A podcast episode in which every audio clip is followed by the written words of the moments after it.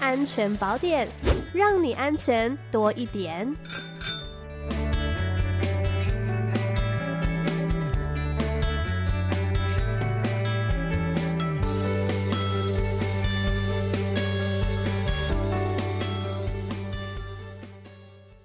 好，我们今天的安全宝典单元邀请到的是刑事局预防科的林瑜婷侦查员。你好，哎，你好，艾米，你好，各位听众朋友，大家好，我是刑事局预防科侦查员林怡婷。今天呢，很荣幸应邀来讲述人身安全防范的议题。那今天所讲述的这些人身安全呢，是很重要的议题，而且这些议题都跟民众的生活啊有最直接的关联。那希望借由今天这个访谈啊，能让更多的听众朋友知道如何保护自己的人身安全，然后去避免让自己不自觉的去置身在危险的环境。是的，人身安全呢，真的非常重要。有时候民众呢，通常都会可能会轻视啊，或是忽视。在生活周遭可能会发生的危险，或者说会觉得说这些危险其实离自己很遥远，所以会不小心掉入陷阱当中，或是置身在这个危险的环境里面。所以呢，想要问于婷，针对人身安全部分，有什么样情况可能会对于人身安全带来隐忧，以及遇到这些问题的时候，应该要怎么样保障自己的权益呢？嗯，的确，就像主持人 Amy 说的啊，很多时候啊，危害还没发生的时候，我们一般人都会觉得不会吧，怎么那么容易发生？然后觉得这些东西都不可能发生在自己身上。可是往往也是因为这样啊，我们就会去轻忽掉，那后来危害就真的发生了。因此，我们今天就是要跟大家讲，怎么样事先防范这些可能的危害是很重要的。嗯，那我举一些实物案例来说。因为前阵子大家都知道，就是有一连串的求职诈骗啊，然后之后还会结合人口贩运这个犯罪的类型。那它其实就是利用一般我们民众在找求职找工作的时候，没有再次的去确认一些公司或者是工作内容的细节，然后也忽略了任何很不合理的地方，于是这样的案件啊，它就发生了，而且这都还是一连串真实的案件哦。那这些犯罪的集团跟组织啊，他们做的一些犯罪的情境啊，是呃是很震惊我们台湾社会的。嗯，让他们除了去骗取财物之外啊，还对人民啊，就是会施以拘禁跟伤害身体，甚至会去喂食安眠药或毒品去控制遭到拘禁的民众哦。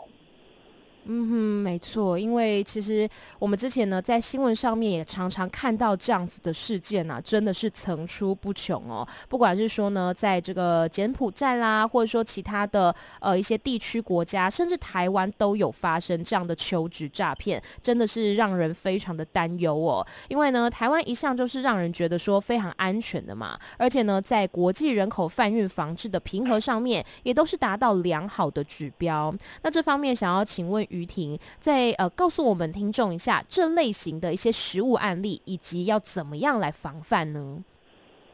嗯，就是要跟大家提醒的是啊，在求职诈骗这个案子，它其实。可怕的地方是，他已经不是只有说单纯的去骗取民众的财物了，他现在更多的案子都是会去危害到呃民众的人身安全的。譬如说，他都是结合后端的拘禁民众，去剥夺民众的人身自由，然后同步去夺取民众的财物啊，冒用身份嘛，要去拿他的身份证件，还有为了就是断绝他跟外界联络，所以会去拿他的手机去夺取手机。然后还有个人的相关的物品，嗯，那这些犯罪集团的手法，他们大多数是哦，第一个他们会先在社群媒体或者是通讯软体，像我们很常用的脸书社团啊，或者是借由赖资讯或者是 IG 这些方式，那他们通常其实就是会乱枪打鸟啊，就是私下传讯息啊，然后去接触民众，或者甚至是在相关的求职社团去刊登求财广。告，那用一些就是标榜高薪轻松，然后低门槛、免经验，然后包食宿这些，就是很诱人的广告字眼来吸引一些比较没有经验的社会新鲜人，或者是中途转业的求职民众上门。那之后呢，等这些民众上钩了，他会请他就是携带身份证件啊、印章啊、存折账户去赴约。那再来，他第二点。等民众上钩之后呢，这些诈骗集团就是会跟他们相约啊，比如面试的地点啊，有时候会约在公司的地点，或者是便利商店，或者是大众运输搭乘工具的出口点，譬如说捷运啊，或者是呃火车站啊这些地方，会让民众觉得说，哎，这些好像都是有人的地方啊，然后不是说那种很奇怪的地方，然后就会比较没有那个警觉性。嗯哼，那。再来，对，就是第三点，他跟民众见面后，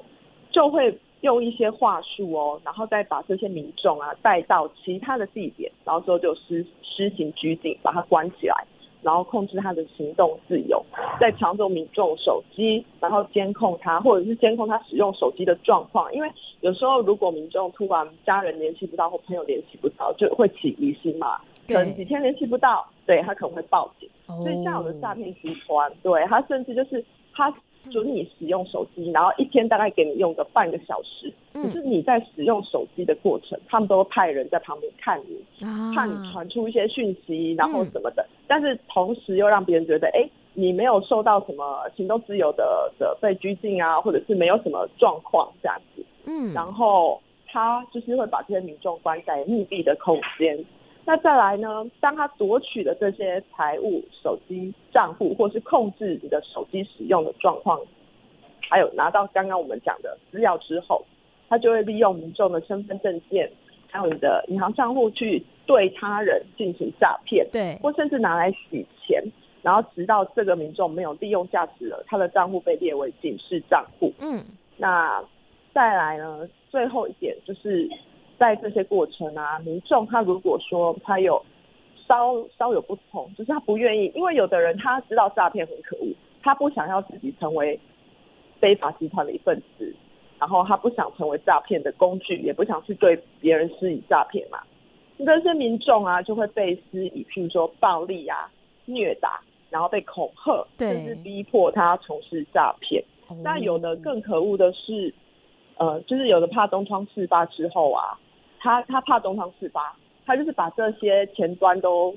处理完之后，然后或者是说直接就把人贩卖出国，就是我们说的人口贩运，嗯，然后直接带出国去控制，因为出国之后就是联系上啊，或者是司法管辖权的问题嘛，他可能就是比较属于托管的状态，然后比较难以去掌握这些民众他的状态是什么，那他就会对这些民众甚至做器官买卖，然后逼他们去从事性交易。或者是逼他们成为诈骗集团的一份子，去从事海外诈骗，然后这些都是非常恶劣的一些非法的状况。是，刚刚听瑜亭这样说呢，真的会觉得哇，是非常有组织性的犯罪跟规划哎。因为其实找工作就是每个人几乎每个人都会有这方面的需求嘛，不管是说可能经济上面的需要，或者说想要让自己持续的学习成长，都是有可能的。所以呢，真的是要很留意，因为一不小心就有可能会危及到自己的人身安全跟财产的安全呢。那想要问瑜亭说，哎，民众应该要怎么样来防范呢？